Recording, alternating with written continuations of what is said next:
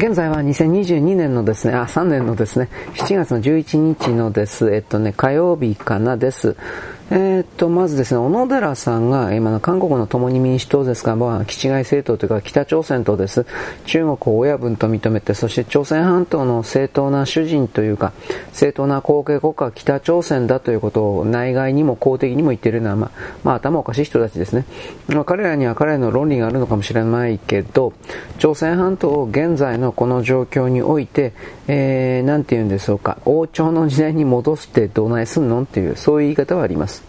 はい。次、あの、えー、っとね、小野寺さんのこの無視して、なんていうか、どれだけ説明しても、誠意が、誠意を込めて説明しても何一つ分かってくれない。まあ、否定ばっかりする、イチャモンばっかりつけるということなんでしょうね。朝鮮人、韓国人は。だからもう丁寧な無視しかないんですねというふうな諦めた言い方。うん、正しい。あなたの方が正しい。無視でいいんですよ。あの人たちはその自分たちに対する悪口すら燃料として使ってですね、誰かが悪いとやるわけですから、こんなもんはですね、何も与えないことです。もうそれしかないんだもん。はい、次。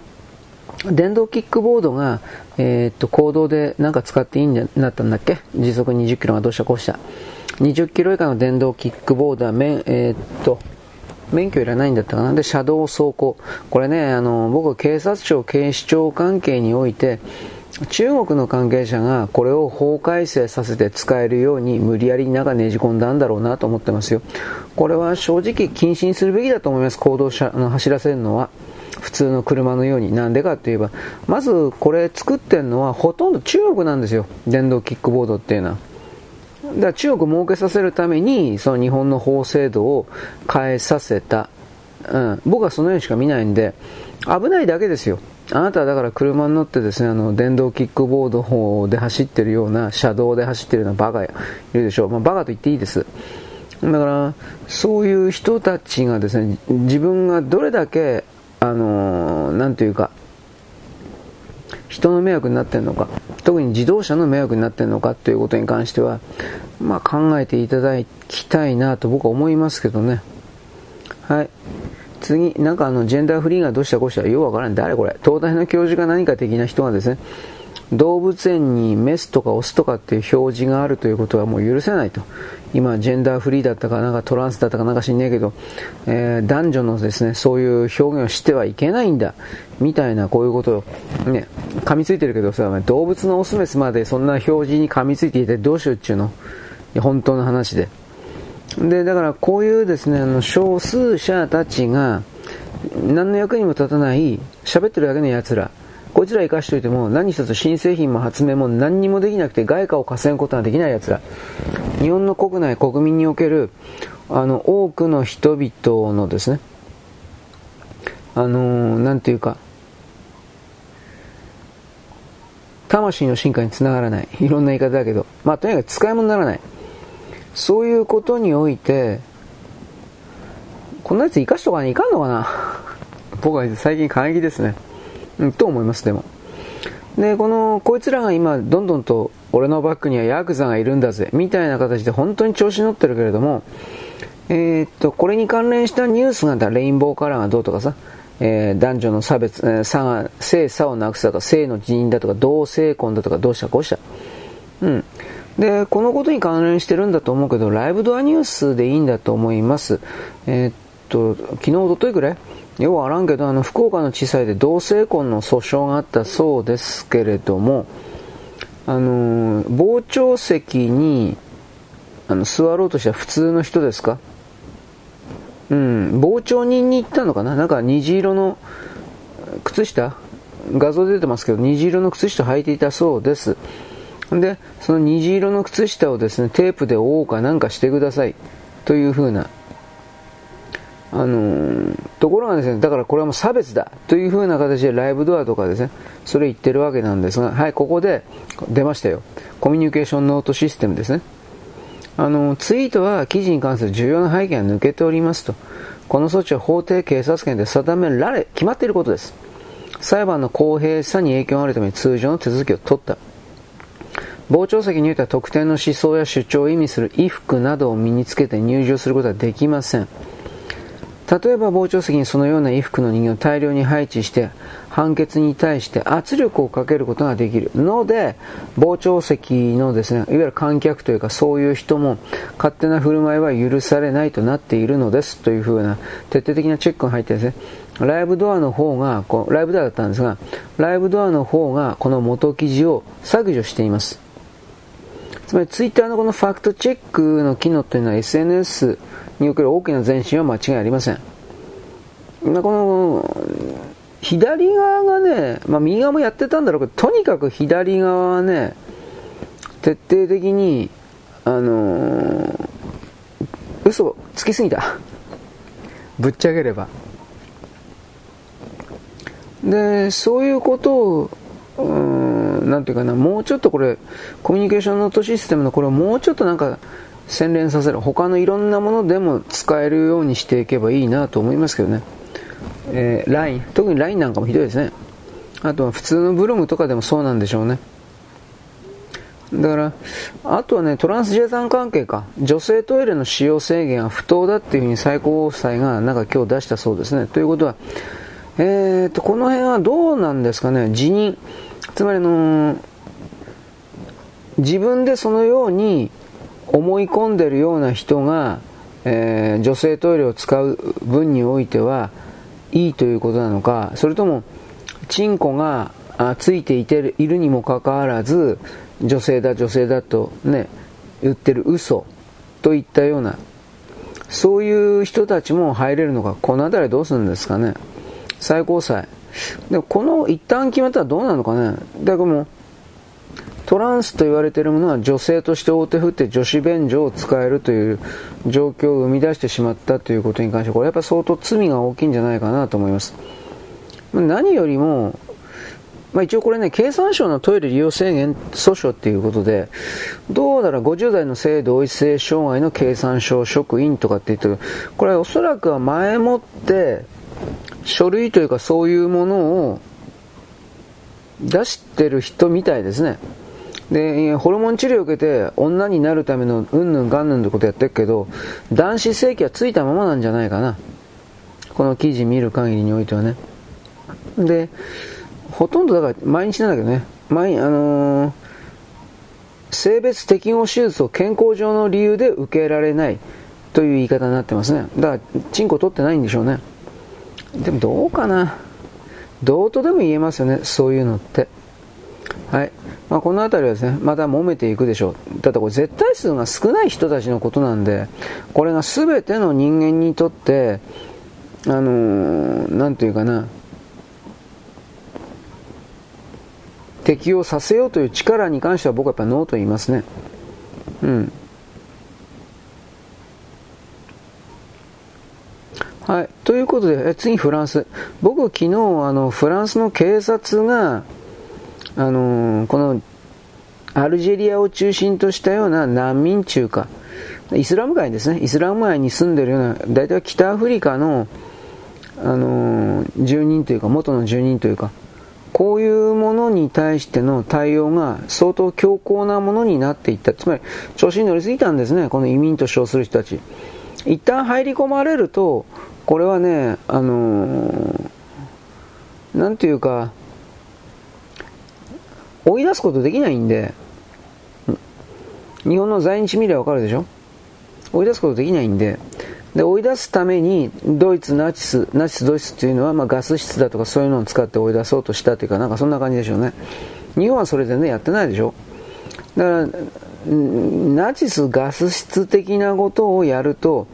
それは当たり前なんですけど、国際社会に来る批判をめちゃめちゃ浴びるわけです。で、このフランスのイスラム教徒、これはアルジェリア人、その子孫という言い方になるんですが、あの、フランス人は132年間、我々を、これアルジェリアのことでしょうね、植民地化してきたから、次は我々イスラム教徒アルジェリア人の子孫、我々の番だと。我々はフランス人は死ぬまで、時の終わりまで植民地化する。こんなこと言っちゃいけないですね、さすがに。これを言うと、フランス人たちはやっぱりこいつらは皆殺しにしないといけないというふうになっちゃうんで、あの生物学的に。それは明らかに、あのー、なんていうかな、彼ら自身にとってもマイナスだと思いますよ。だけどこれはやっぱ、イスラム教徒っていう人たちはどうしてもその、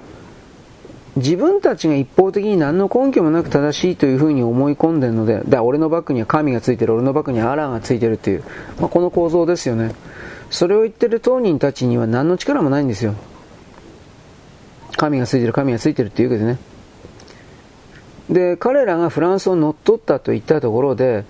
あのー、政治を、行政をやる能力、統治する能力も全くなくて、まああのー、なんだっけ、ジンバブエみたいに、いわゆるあの、なんというか、白人を追い出したら全ての人々が逃げちゃって、で、ジンバブエの、ジンバブエドル、まあこれがとてつもないハイパーインフレというか、ハイパーインフレというか、まあ通貨の価値がね、だだ下がりして、誰も相手にしなくなったっていうのと同じことが起きるということが分かってるのかなと思って。能力がない人が自分自身努力しないのに、その、どうだろうね、暴力を使って能力のある人を引きずり下ろして自分たちのわがままというか、それを実現させることが正義なんだ、神なんだみたいなことを言われても、これ弱るどころじゃないですよね。いや、僕はそう思いますよ、はっきり言って。うーん。なので、そのあたりが、やっぱ人間の中における自分だけが正しい、自分だけを優遇せよみたいな、まあこれもやっぱエゴって言うんでしょうね。そういうもののおかしな現れという言い方になっちゃうんでしょうね、これは。うん。あとはね、えー、静岡の川勝のこと言ったね、あの440万円返還、明日って、まあ今日なんだけど、今日表明したのかな、俺もこの辺の報道見てないんですけど、それでも、ごく一部ですか？ごく一部のお金だけ返して全部返した的な嘘つくんじゃないですか？僕はこの人はこんな汚い人だとはやっぱあの思わなかったんでうんまあ言っちゃ悪いけど、この人の家族にしたって、何にしたって全部こんなもんなんだろうなと思って。うん。嘘つきという意味ですね。だから、やっぱりその、なんだろう。自分のことはエリートだとか権威だとか、まあどういう言葉使ってもいいけど、大きな力と一体化しているとでもまあ勘違いできるような人。まあそれは、やっぱどうにもならんのかな。あの、お前一人になっていろいろやってみろという、一人で、えー、生かすというか、生かさせるというか、それをしなければ、もう本当にこいつ、こいつは、こいつらは、どうにもならんとこまで来てんのかなっていう気はしますね。はい。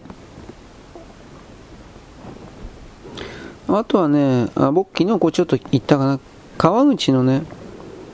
クルド関係によって川口に住んでる人がね、引っ越したっていうそういう話をですね、あのー、なんだろう。一人一人で中にはほんの少しは話してもいい人もいたと。だけど、全体でこのクルドなるものは悪すぎて、悪い部分が目立ちすぎて、とてもじゃないけど、あの本気でクルドってついたそのクルドの人間が全部ダメなんだっていうふうに普通に思うようになったっていうふうに、まあ、ごく普通の一般人の裏垢って書いてあるけど、まあ、そうなんでしょうね実際のところこれ本当だと思いますよ自分だけが正しくてうんぬんかんぬん。しかしこれってさあの、自分の国でやればいいじゃん。いや本当は自分の国でもやっちゃいかんけど人の国まで難民を偽装して嘘ついてやってきて難民でも何でもないけど。で挙句の果てに無条件で自分たちの言うことを聞き続けろみたいな。そういうことやる、まあ、まあ韓国人、朝鮮人なんかもそんな構造を持ってますね、中国人もね。でもイスラム教徒はやっぱり余計、一番ひどいかもしれないね、この自分たちが特別で選ばれた存在でというふうな。あの、アラーというものが頂点であり、で、そのすぐ下についてる自分は、要は、アラーは神だから、で、自分たちはその神の、うん、すぐ下にいるわけだから、要は人類全体の中で自分たちが一番偉いというふうに。中国人は中国人で、天というものを設定して、で、その天の代理者代行者が皇帝で、で、皇帝に近ければ近いほど偉い的な、まあこれですよね。これは、もう本当にやめなきゃいけないと思うけどね、いい加減。うん、はい。次、あと何やったかな。日韓トンネルがうんぬんとかってまだ言ってますね。これ参政党の連中が関わってるとか関わってないだとか、これどういうことなのかな僕はいまいちよく分かって、参政党ってそこまでやってるんですかね。まあ今でも進められてるみたいですよ。で、今、まあ、金と利権を韓国の中に持ち込もうというだけであって、どうだろうね、研究会の形で一応やってるみたいです。日本九州総会研究会、日韓トンネル研究会ってなってるけど、これは、うん、これは、これこそ本当に統一教会なのかなとは思ったりします。集まることによってどっかから予算出てるんですかね。まあ、日韓海底というのはビジョンを共有して国家レベルで進め、あのー、北海道とロシア、ウラジオとかをつかつなぐだとか、日本と朝鮮半島をつなぐだとかしたら、要は敵のいる土人たちの地域に通路を作ってやることになるので、日本の金と技術で。なんで僕たち日本人が自殺を自ら喜んでしないといけないんですか？です、はっきり言って。はい。あとはまあ、科学的ではないということで、この韓国の連中だったかな、何だったかな。えー、福島の処理水に関してですね、安全だというなら農業用水に使えとか、なんか、なんかすごいこといろいろ言ってっけど、いや、だから、お前らの、まあ、中国も韓国も両方、お前らの原発は、福島の処理水よりもはるかに汚いものを、毒水を、ね、あなたあなたたちは福島のそれの、これをあの毒水だって言うんだったら、私やっぱその言葉を使わざるを得ないけど、その毒水を流しているくせに、なんでそんな風に上から目線で命令してんの？土人はそろそろ黙った方がいいんじゃないですか？と僕思いますね。本当怒ってますよ、僕、この辺に関しては。で韓国でも原発排水を農業工業用水として利用した例はないって東京電力が怒ってるわけですけど、まあ、それは怒るだろう、いろんな意味で。論理的に議論できないもん。こいつら、韓国って。だからこれ、結局強制力もないし、いや、文句あるなら武力でかかってこいよ。もういいよ。攻めてこいよ。ミサイルとか撃ち込めよ。軍艦やってきて、日本の沿岸とかにミサイルとか撃ち込んだり、兵隊上陸させろよ。片付け、来いよ、早く。もう、もうそういう感じです、僕は、はっきり言って。もちろん日本の側にも被害が出るだろうけれども、まあ、でも日本に接岸できないんじゃないかな。だからこの、なんというかな、やるんならやれよ、早く。そこで僕はある意味日本人の多くが、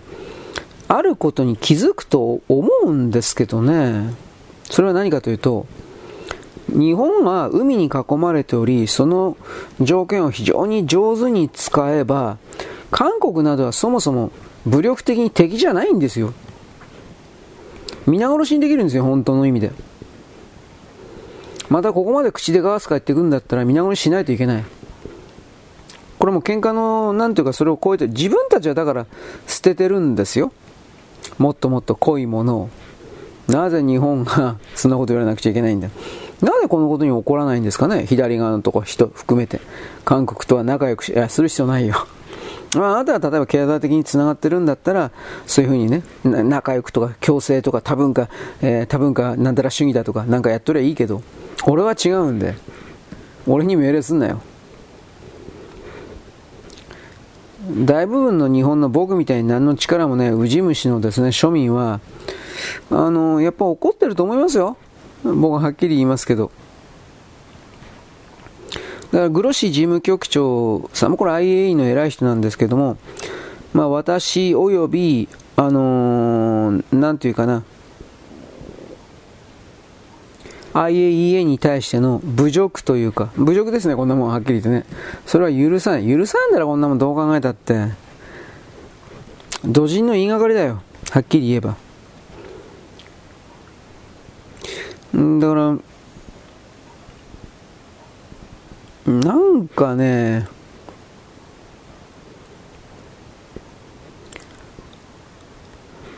あいつらほんまに、本当にね、狡猾な奴らだから、こちらが手を出さないと分かってるから、どれだけでも図に乗るんですよ。チンカスみたいな奴ら。まあ、チンカスにごめんなさいな、今は。だから、どこかでガツンとね、やれるような、なんか僕は最近そっちの方が早いなと思って。うん。個人的には本当にそう思います。それも結局でもね、もう一つ引いた見方一つ言っておきますよ。韓国の国内で今ものすごくあの失業者を含める何もかもが悪い方向に回ってるんですが、これから視線をそらすために、あのー、政治経済関係というものが徹底的になんかいろいろ動いてるのかもしれない。なぜならばこれは全部ムン・ジェインと言われている、共に民主党と言われている側が行った政策が、あのー、残しているマイナスの遺産です。ヤン・ソクヨルという今の大統領は多分これに対して何もできないでしょう。いや、できないから日本と米国にすり寄って金くれ金くれ。返さんですよ。金くれ金くれっていう形ですり寄ってるだけなんですが、多分解決できないでしょう。それぐらいに僕はあの、共に民主党と言われている側の取った韓国国内に対しての社会主義的政策、僕たちは日本の民主党政策あったり、民主党の政権あったでしょ。あれよりひどいこといっぱいやってるので、これはどうにもならんでしょう。労働組合をですね、完全なる、まだ破壊したふりをしてるけど全然破壊できてない。労働組合は、韓国に来るあの、身分階層を求める労働組合？あれを完全解体しない方においては、どうにもならんのじゃないかな、これは。うん。いずれにせよですね、こういう地域に何一つ調べずに乗っかっていって接近していってですね素晴らしいとか言ってるような人っていうのは、まあ、まあ、ていうかなこうそういうのは関係ない関係ないとかっていうのか知らんけれど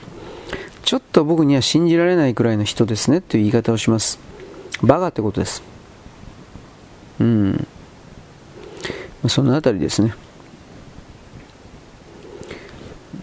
どうだろうですね。コミュニティノート。あコミュニティノートに関してはですね、バードウォッチで試験運用されていたっていうのは僕言いましたけど、また本格採用されてないんですね。うん。で、日本で、このコミュニティノートをロケテストデータやって、そして、なんていうかな、実際の動きを見ていたみたいですね。これ多分だから米国でもこの後で本格的にですね、採用されていくのかなという気はしますね。ただ、あの、さっきも言いましたけど、あのー、このコミュニティノートを逆に悪用するような奴らも当然いるでしょうね。はい、そのあたりでございましょうか。よろしく。ごきげんよう。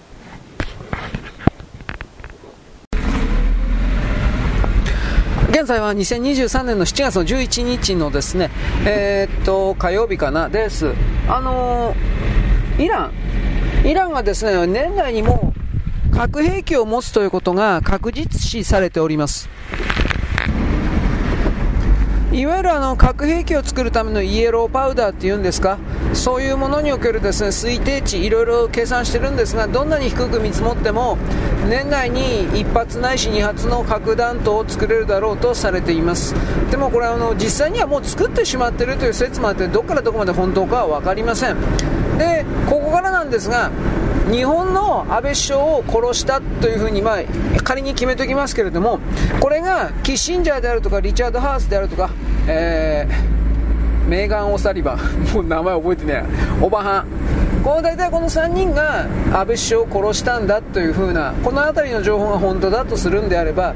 彼らはイランに対してどう出るのか。本来であればイランの核兵器開発なんということを絶対に止めなきゃいけないわけです。彼らは核兵器というものを世界に拡散することは許さない。核戦争は起こさないとか言いながらですね安倍首相を殺したとか言いながら結局これも日本国内の各権力者警察であるとか検察であるとかさまざまな方々の内部の徹底的な協力を得ていたから狙撃に成功したということであり、じゃあイランはどうなのかというと、イランははっきりは死に物狂いでみんな抵抗します。うん。あの、革命防衛隊の人たちが、神のためにということで、あの、自爆テロ的な形を含める、命を投げ出して、そのアメリカの動きというものを止めると一旦仮定してほしいんですが、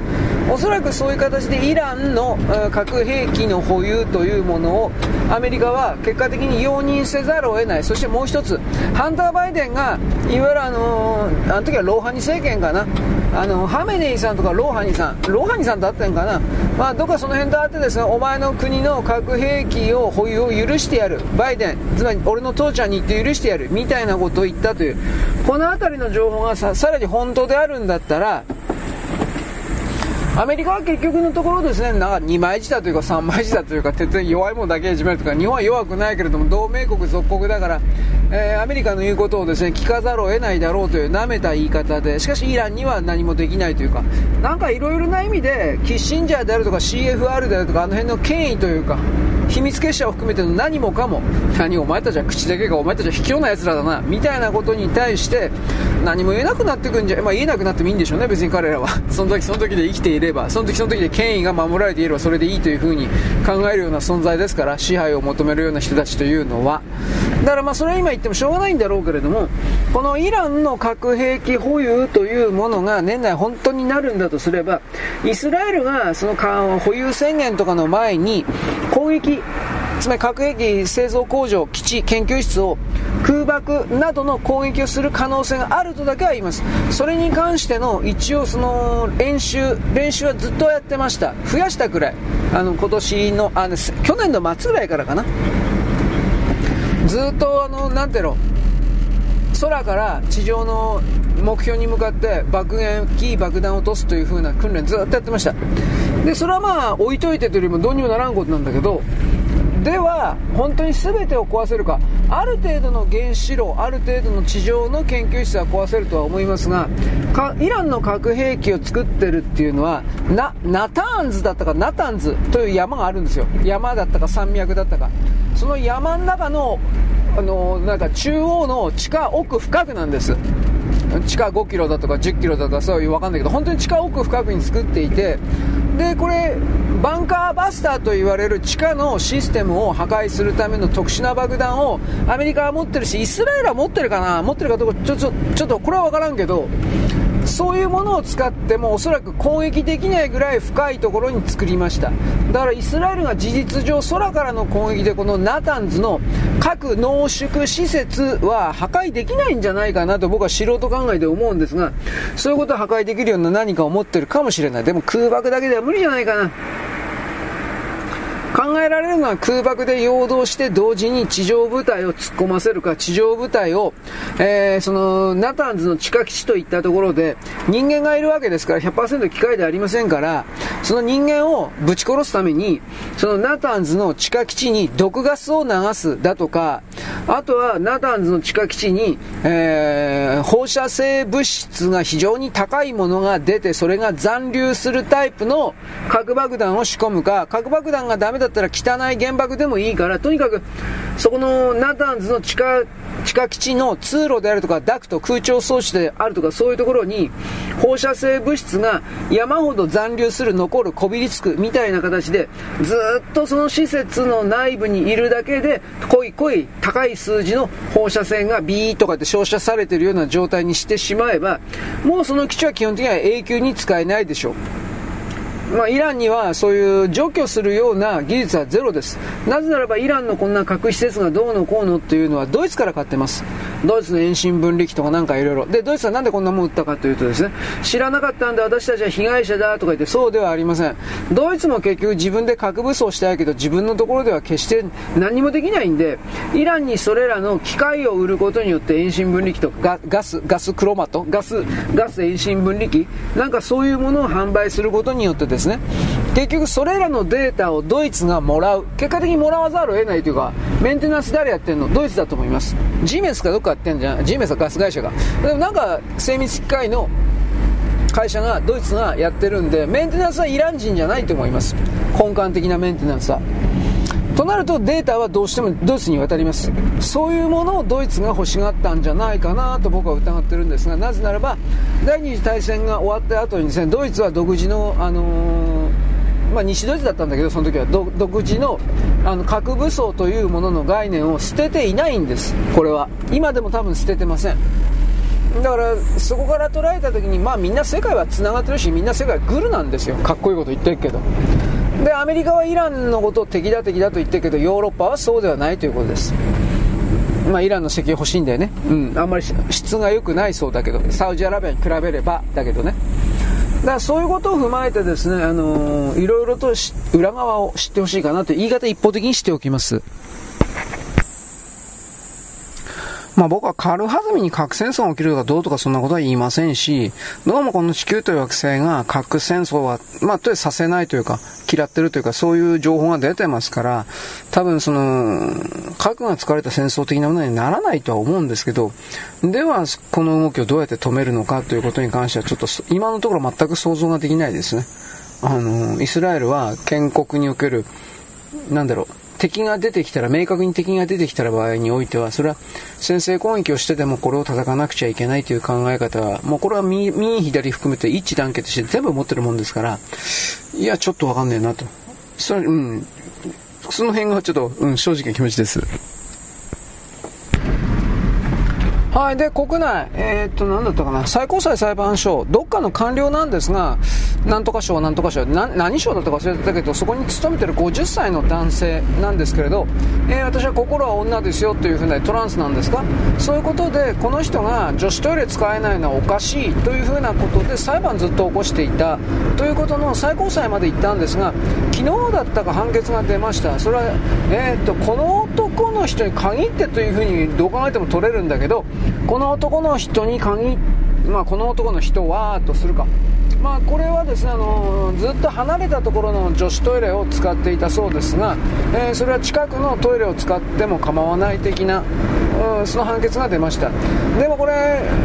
悪用する人は出るでしょうね。結局辞任する人つまり俺は女だと辞任その場で辞任さえすれば逃れることができる形で女子トイレに入る盗撮目的で入るだとかそういう人が、まあ、この判例を盾に増えるだろうなということは容易に伺えます。でこの今回のその裁判の勝った原因というのはこの男の人はもちろん医者の診断書を出しているということと,、えー、っと何だったかな暴力衝動がないというふうに、えー、っと医者から証明されてるんだったかな。なんかそんな。んでなんでチンチン取ってないんですかって言ったらこの辺俺うさんくせえなと思ったけどあのなんかチンチンを取る手術か何かうんどうだろうね。体力的に持たないのか。それともなんか医療的原因か何かによってみたいなこと書いてあったけど女性に性転換する手術を受けられんかったどうのこうの。なんかうさんくさいですね。うん。まあとりあえずそういう形で出ちゃったと。これこれっていうのは裁判というのはね世論だとかなんとなくの勢いにやっぱ流されやすいんで裁判官というのは。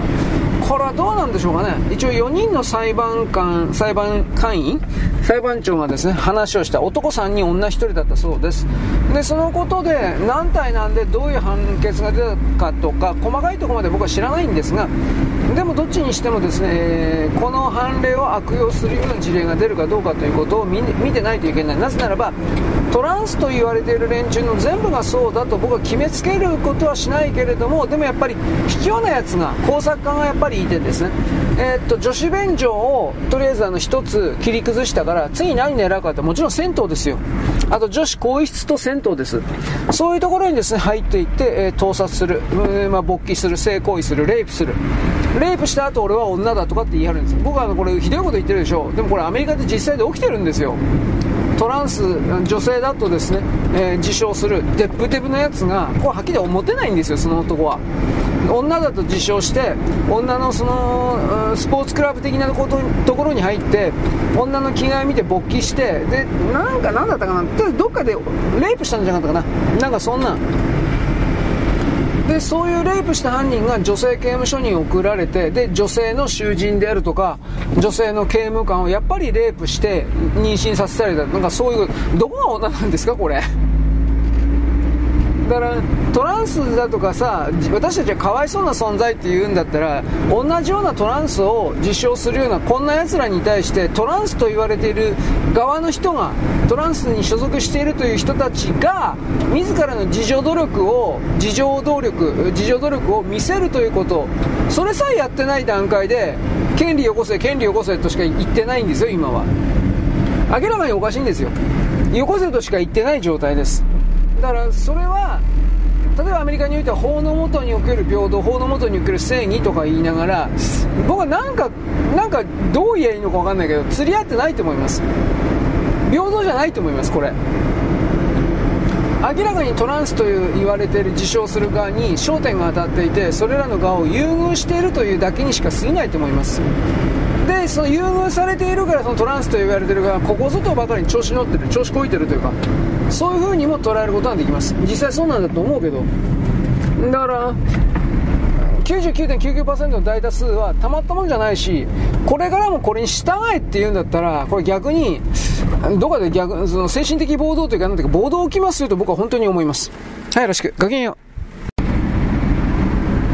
現在は2023年の3月じゃかた。7月の11日の火曜日であります。あの女子トイレがどうのこうのの判決。えー、とね詳しい判決文出たんですけど、えー、この本裁判においてはこの判決はいわゆる一般の公共の女子トイレあらゆる複数の女子トイレなどに対してトランスと称する男が入っていいというそういう判決ではない。あくまで、えー、な経済産業省だったかな。経産省のですね今回の事例に関して許可するものであっていわゆる例えばスーパーであるとか駅であるとか公園であるとかなんかいろいろ女子トイレあるけどそういうところに男が自称して私は女よとかって自称して入っていくということを許可したものではない認めたものではないというふうに判決文に書いてあるんですが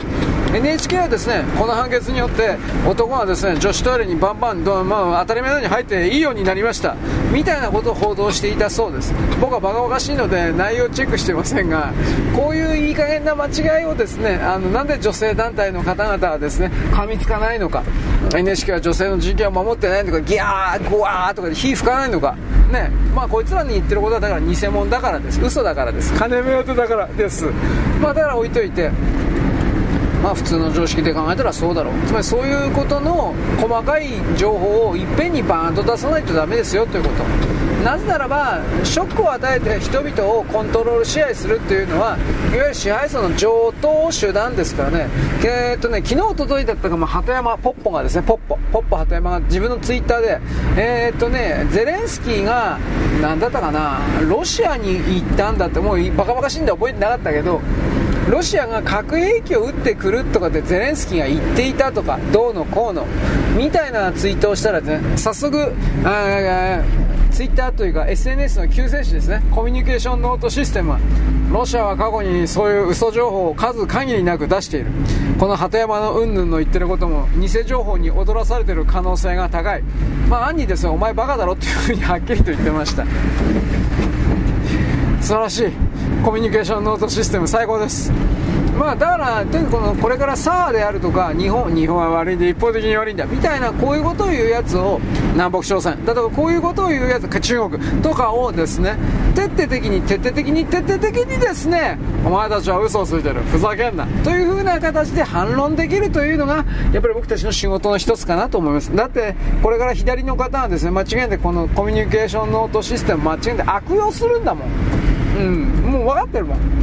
中道および中道右派の例えば百田さんですか？あのハゲのおっさん。ハゲのおっさんが何か言ってですねそれが左派にとって都合が悪いようなことを何かツイートしたとしたらそこでこのコミュニケーションノートシステムの中に潜り込んだ左側のやつがですねこのハゲの言ってることはこのソースによったらですね間違いだでその出してきたソースが例えば中国共産党であるとか韓国だとかの日本を騙すためのプロパガンダの最初から嘘だと100%嘘だと分かってる新聞記事だったりする。するんですよそういうことがこれから確実に行われるので多くの人々はもう身構えていてほしいわけですつまり言論嘘騙し戦争は新たなラウンドに入ってるという言い方になるでしょうはい。でですね、えー、何言えばいいかな。えー、っとね、えー、っとね、なんかテスラがね、自動車、電気自動車、テスラがね、作ってる、えー、製造方法の仕方だったかな。名前忘れた。キャバリテ、キャバスタ。なんだか忘れ、まあ、あの大カストモデルとかなんかいろいろ単語出てたけどとりあえずですね一体成形的な形で部品を全部組み立てる形な形で、えー、っとね、修理だとかそういう概念がそもそも最初からなくてプラモデルみたいに、ね、部品をですねガッチャンコガッチャンコと全部組み合わせて作るようなのがテスラのですね電気自動車の作り方大体の考え方なんですけれどもこれは今まで普通の自動車会社は一切採用していなかった。お金がかかるのかお金かかるのか技術的に難しいのかそういうことは分からんのだけれど日経が今日なんか伝えてました。どこだったかな、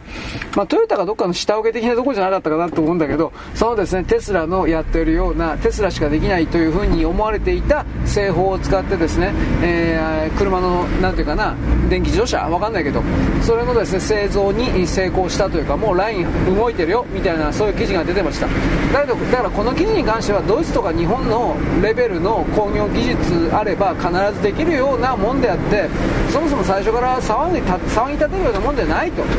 だからこれを3位立てるような人々がいるとすればそれは目的としては株価株価だよ。株価上げるための何かだよ。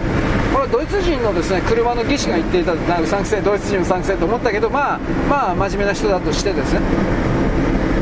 技術は真面目にやってるものに関しては乗り越えられるべきものであります、まあ、中間北朝鮮みたいに盗むことだけを前提に考えたようなそれはやっぱちょっと面白くないけどね。と僕は言います。で次に言っときはですね松田松田。松田のですね、えっと、営業利益だったか何か過去最高になったんじゃなかったかな、えっと、コロナ禍においてですね他の企業はどんどんと売り上げ下げて利益も下げたんだけど松田というのは血が血がにじむようなコストカットを行ってですねそのことで、えー、っと何だったかな、まあ、とりあえずあの、利益の大分確保に成功したという。で、これで新しいですね、なんかあの、なんだっけ、あの、ロータリーエンジンを発電機として使うやつか。こいつもですね、成功してほしいとは思います。ただこれ本当にどうなっていくか分かりません。なんでも僕は最終的にですね、最終的に勝つのは内燃機関だと思ってるので、それをガソリンを燃やすのか、水素を燃やすのか分からんけれども内燃機関だと思ってるので、で、電気だ、電気だっていう状態だからその電気を発電所で作るんだったら、あのなんか二酸化炭素がどうのこうのと言ってるけどその二酸化炭素排出の量だけで考えたら電気自動車って逆にやっぱ普及すれば普及するほどいわゆる地上に外界に出される二酸化炭素の量っていうのは発電所から出る量で増えるんじゃないの？こんな当たり前のことなんで言わんの？とこれはまず前から言ってるんですけどねこれに関しては。あのー、さっきの戦争の話、鳩山ポッポの話もちらりと戻すんですけど、うんとね、おそらくウクライナの中で戦争遂行を続けたいという勢力ともうやめとけという勢力が割れてるんだろうなという動きがある。つまりあのウクライナ単独では戦争なんかできないんですよ。米国手引いたら一発でおしまいです。これはあのハンガリーのオルバン首相がインタビューで言っていたのと全くそのままであってですねビルドビルド紙だったか。米国が米国の内部で手引いたら本当に終わります、この戦争は即座に。だからその時点であの僕はおはぎいただいたんですけれども、ニューヨーク・タイムズだったかワシントン・ポストだったかが、えっと、4月の段階で米国とロシアの事務次官というかですね実務者たちが、まあ、官僚ですね。官僚、官僚関係がどこでやってたかは知らんけれどもあってですね停戦協議に関するお話し合いをしていたという。これに関してゼレンスキーは知らんかったという。ただゼレンスキーは当事者のように見て当事者じゃないんですねはっきり言って。基本的にはあの操り人形でしかありませんから米国と戦争の当事者ははっきりは米ロシアと NATO とか言いながら NATO ですらなくてロシアと米国ですねこんなもんどう考えたって。で米国の中のネオコンと言われている人たちではないような勢力が接触を持ったという言い方になるのかもしれません。この辺りは分からない。これね多分ねイランが核開発というかイランが核兵器持ちそうだというのは僕言ったでしょう。これに対する対処を米国はちょっと本気でやらなくちゃいけないので、えー、戦線を2つも3つも維持できないんじゃないかなと思う。ロシア、ウクライナに支援しながらイスラエルとイランの戦い的なものを支援できない。なんかその辺りの関係じゃないかなという気はします。よろしく。ごきげんよう。現在は2023年の、えーと、7月の12日ですね、水曜日であります。えっとね、スウェーデンが NATO に加盟決まった的な、トルコがですね、OK というふうに OK 出したんで、これでスウェーデンの加盟は順調にいくと思います。ただ、通常だったら2年とか3年だとか、ちょっとそれは大げさだったかもしれませんけど、数年かかるというふうな手続きがあるんですが、一応 NATO の側としては数ヶ月で無理やりにでもね、やるんだというふうなこと一応言ってます。どうなんですかね、そのスウェーデンが入ったからって今ロシアとウクライナの戦いが大きく何かが変わるということは多分ないんですが、ないです。あのー、西側のメディアはプーチン大統領に痛手で、いや、多分あんまり痛手じゃないと思うよ。うん。あのフィンランドもあとどうなるんだったかな、まあ、フィンランドなんか揉めてるんだったっけ、まあいいです、あの北欧が NATO に入るということに関しては、まあ、確かに大きな意味ではそれは痛手かもしれないけど、少なくともあの今のロシアとウクライナの戦いという概念の中においてはそんなに痛手ではないと思います。はいでその流れの中でですねトルコのエルドアンがだいぶヌエ的な動きをしてるなというのは私の見え方ですロシあのプーチンの味方をする的なことに見せかけてこの人もあのー、ロシアとウクライナの戦いが長引いてくれた方が儲かっていいな。という考え方で全体を見てるんじゃないかな。あのバイラクタルだったっけ？エルドアンの娘の、えー、向こうさん、まあ、旦那さんですね。その人が会社持ってるんですけれども無人兵器バイラクタルでよかったと思うけどね。いろんなタイプがあります。まあ、大体特攻兵器で爆弾積んで特攻兵器でドカーンと入っていく。ミサイルですねこんなもんはね、うん、そういうタイプのやつ。だと偵察型と。あとはなんかようわからんけども機銃みたいなものつけててですね、えー、下にいるやつはぶっ殺すみたいな。機銃で。なんかいろんなバリエーションがあるようです。バックパック的なものでしょうか。でこれがね非常に性能がいい。でトルコとしてはこれを主要産業の一つとして本当に考えてるのでデータが取れればやっぱりいいわけです。ね。ということで、えー、戦争が長引いた方がきっといいんだろうなと。僕はその辺はトルコ、まあ、トルコは汚いですからね。中東の人はみんな汚いですからね。まあ、インドの方が一番汚いって話なんですけど、承認的に。もうこれは僕はよくわからんです。それはやっぱあの人間の心の中にある差別意識というか、まあ、そんなもんですね。あ下々が殺し合うとどうでもいいというか、なんかそういう分かりやすい心の動きがあるとされるんですが、えー、まあ、僕は別にトルコ人に友達がいないので、この辺は直接聞いたことはありません。まあ、いずれにしてもですね、戦争は儲かるので、他国の戦争は儲かるので、それに向けてですね、動いている人たちがいるという言い方はしておきます。はい、国内。えー、っと、国内はやっぱりあの簡易トイレがどうのこう簡易じゃなかったか、あのー、職場のトイレの制限を認めないという、あくまでこれやっぱり、あのー、いろいろ2、3件見たんですが、職場のトイレです。つまりこれによって、えー、男がですね、チンチンついた男が女のトイレに入って、で、バレた後で、私は女よ。なんてことはなめ、ふざけんなよと。そんなもん通用するわけねえだろ。というふうなことに一応なってます。ただ、あの、各メディアは、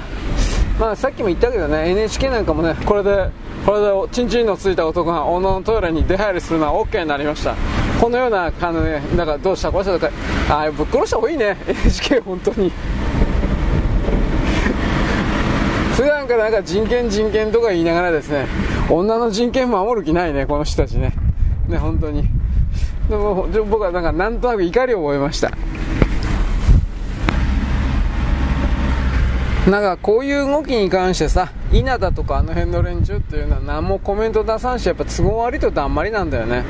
あの人本当に、稲田ね、あの人本当にどういう力で今みたいな変なことやってるのか僕本当によくわからんわ。うん。ということで、そのうち必ず問題は出てくると思います。つまりトランスを自称する、トランスでもなんでもないやつが、えー、女トイレに入る、女子更衣室、女子更衣室ですか？あと、風呂場。で、これ学生レベルでなってきたらどうすんのかなと思って。小学校、中学校、高校か。うん。女嫌だろうなと思うよ。はっきり言うけど。なんかその、なんていうかな女が持ってる生理的拒否反応っていうか生物的拒否反応としてそういうメスだけの場所にむき乱しでメスがいっぱい集まってる場所に男がオスが入り込んでるっていう状態は多分その生物学的に嫌だと僕は思うよ。あの本当にあの野生動物的にライオンだとかトラみたいなイメージだけどさはい次えー、っとねメタスレッズえー、ザッカーバーグ、うえーとかって喜んでますが、1週間で、あ、5日間か。5日間で登録者数が1億人を超えた。信じられない。だそうです。えー、僕これどうコメントすればいいのか僕も信じられないとかって言えばいいのかなえー、っとね多分1億人の生身の人間ではないと思いますよ。これだけ。多分ボットとか AI だとかいろいろ言い方あるけど生身の人間1億人がこれを登録したのでは毛頭ないというのが僕の判断です。そしてもう一つは試しにやってみようという人も当然いますのでここから本当に使える使えないということを判断して、えー、ツイッターに戻る人は出てくるでしょうね普通に。結局のところあの有名人中心でやってるからそういうのがいいっていう人も世の中にいるでしょうね。ツイッターみたいななんか面倒くさいとか。あの僕はツイッターのコミュニケーションノートシステムは非常にいいと思ってますがああいうものがうざいという風な人も世の中にいるんですよ。ね、人の意見にケチばっかりですけどいやいやいやいやいやいやそうちょっと違うからそれ。と思うけど世の中にはそういう人もいるんですよ。ケチじゃないからね。いやいるんだよ本当こんなやつは。だから結局この5日間で1億人という数字そのものも 本当かどうか誰調べるのかなと思って。自分で勝手に言ってるだけなんじゃないですか。株価で株価対策で。いずれにせよですね僕はあの落ち目のメタという言い方を見てるのでザッカーバーグの落ち目なので落ち目の人はね何だってねやるんですよ、うん、で演出だとか言葉でそういうなんだろう人々の耳目を集めて株価の株価上昇につながるんだったら5日で1億人なんかへっちゃらでやりますよ。で一応ねあとスレッズの開発にはツイッターの関係者はいないとかって断言してまして本当かどうかは僕はちょっと分かりません。まあ、いずれにせよツイッターにおいて、えー、訴訟の動きがあるかないか的なものではあるでしょう。で逆の意味で言ったら極左のあのー、角丸中核派みたいなあと優勢主義者とも言いますね。ユージェニクス、えー、つまり少数の人間が大多数の人間を家畜のように管理し合いコントロールして当然だという立場の人。それに似通った心を持ってる人。私はエリートよという人からすればスレッズの方が居心地がいいんでしょう。なぜならば無条件で下々が従うから。インスタグラムみたいなインスタグラムってそうだっつうんでしょ。なんか有名だとかフォロワー数の多い人にこう何々様のお通りでは無条件で従えみたいな。ななってるでしょ。なんか。俺もついていけない。まあだからどっちにもまあ頑張れんじゃないですか。僕はその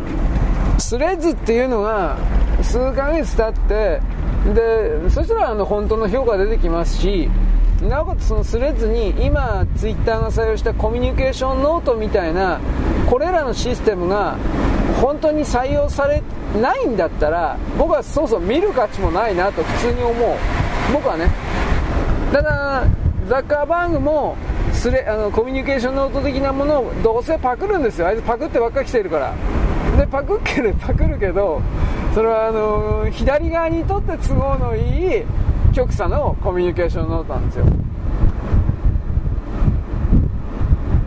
対抗ソースとかね新聞社とかねそういうところのアドレスをパーンと貼ってこの記事を見ろ。お前の言ってることは右、うん、ライト。極右お前みお前みたいな極右の言ってることは間違いだって。記事貼るでしょ。でその記事が最初から嘘だって。その記事がワシントンポストだとかねニューヨークタイムズだとかワシントンタイムズだとか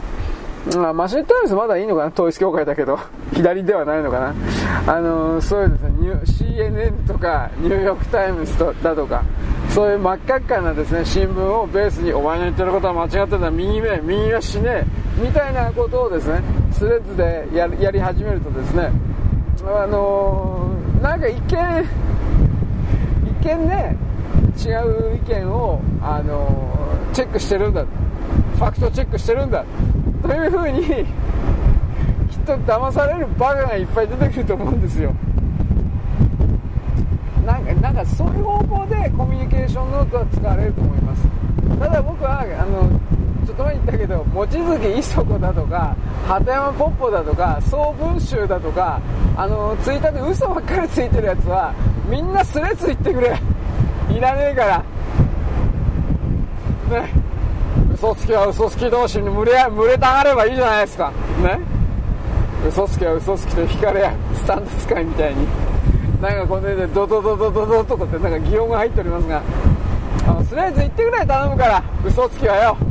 あだからラサール石井とかなんかいっぱいいるけどよ左が。全部スレッズ言ってくれ。もうめんどくせえから。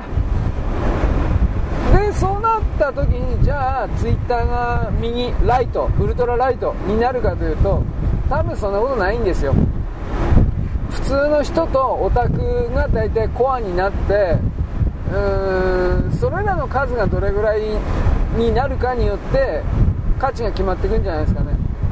あの政治的なことなんかつぶやきたいやつなんかそんないないですよ。ツイッターは。でスレッズがそういう場になってもいいよ。政治的なねバーつぶやくいいけど全部最初からレッドなんで。真っ赤なんでそ政治的つぶやきではなくてレッドのプロパガンダというんだと僕は思いますがまあそれは言っても始まらんのでね。はいえー、っと次あ掲示板関係か。SNS で今あのスレッズって言ったから掲示板で2チャンネルまあこれ今5チャンネルって言うけど俺5チャンネルって日々嫌いなんでね。2チャンネル。2チャンネルがねなんか乗っ取られただとかなんかようわからんことがあって僕は最初何のこと全然わからんかったんだけど見てないから。えー、っとねなんか2チャンネル5チャンネルはね先月ぐらいからかな。なんか相当見づらくなったんだって。あのスマホでも PC でも。いわゆるブラウザーですか。普通のブラウザー使って開いたらとりあえず画面の両端が広告だらけになってんだって。なんかそんな感じなんだって。で真ん中辺かにテキストが申し訳なさそうに、出ると。それがまあ書き込みのテキストということではあるんだけど見づらくて仕方ないと。で広告が嫌だったら2チャンネル専用の、ブラウなんだっけアプリか。いわゆるアプリケーションというんですか。ブラウザって書いてあった気もするけど専ブラ専用ブラウザーか。2チャンネルのみを見るための専用に開発されたブラウザーか。うん。そいつをダウンロードして使うのがまあ本当はベスト。そうすれば多分広告とか表示されないんだろうなと思うけどようわからん。でその専用ブラウザーが有料だったりするんですよ、まあ、そこで金儲けしてるわけですね。でその専用ブラウザーを作っていたあ会社という言い方かな。会社がね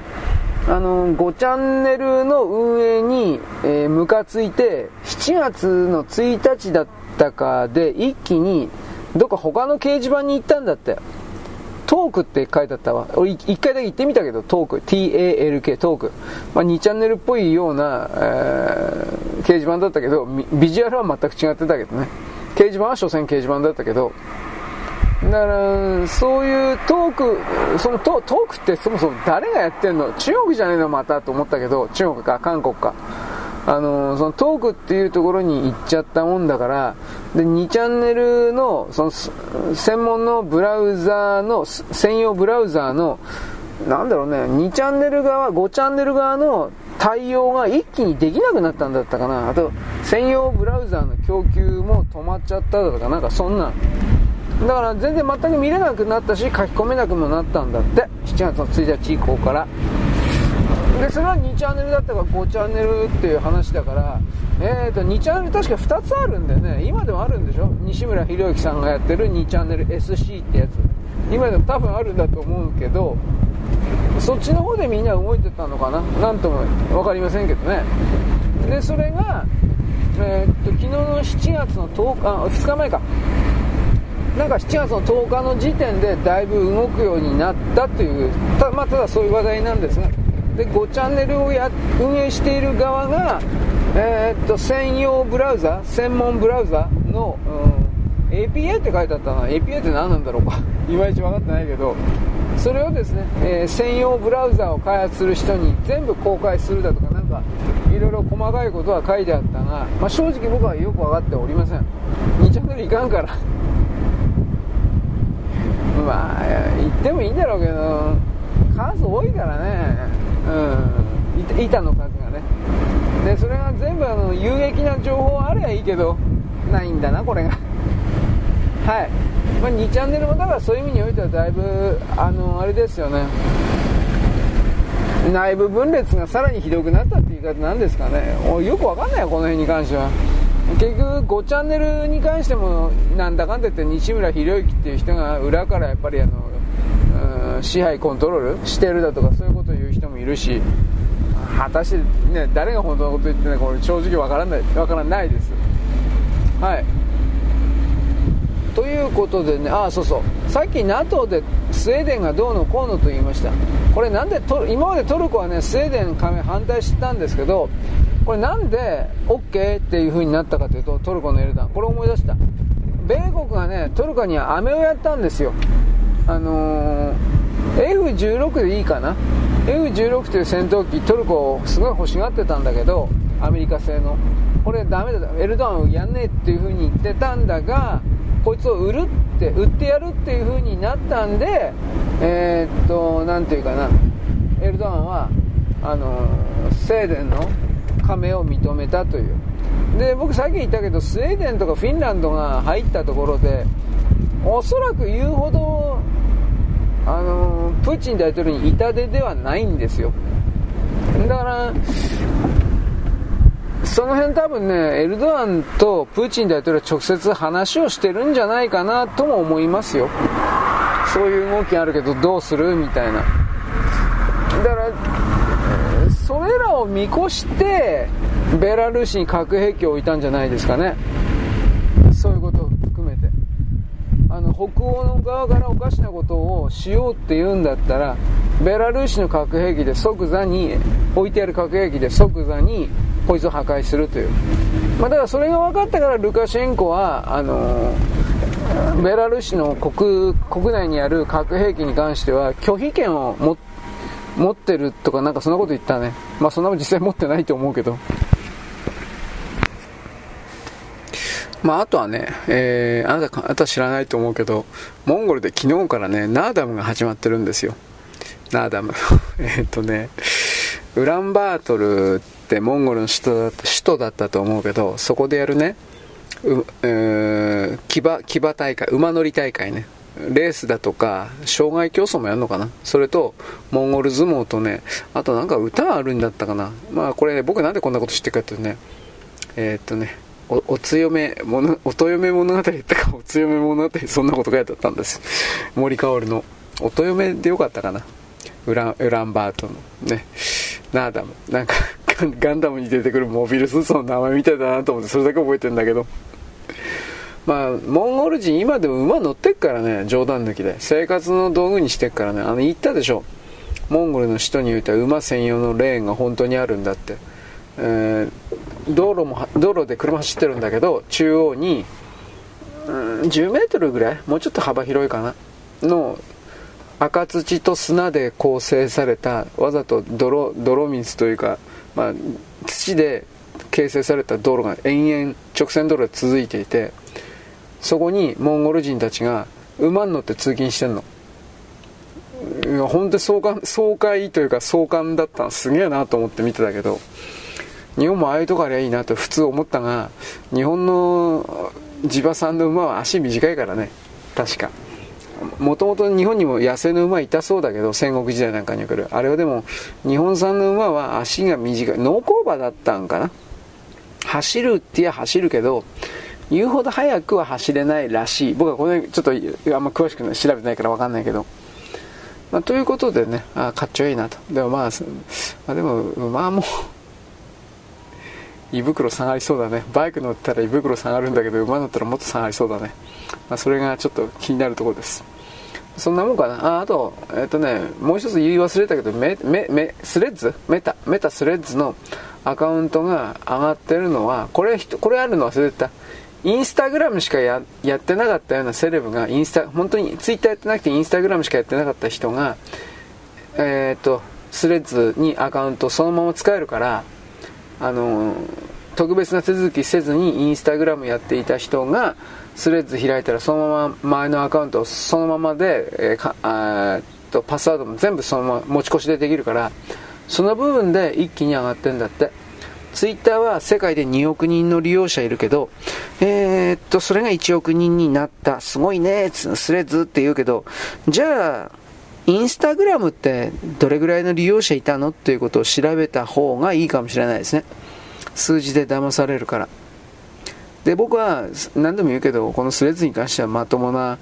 機械が、機械だとか、一人で複数のアカウント取ってる工作のアカウント山ほどきっとあるなと見てるので、最初からこの1億だとか、これが10億でも信用しないです。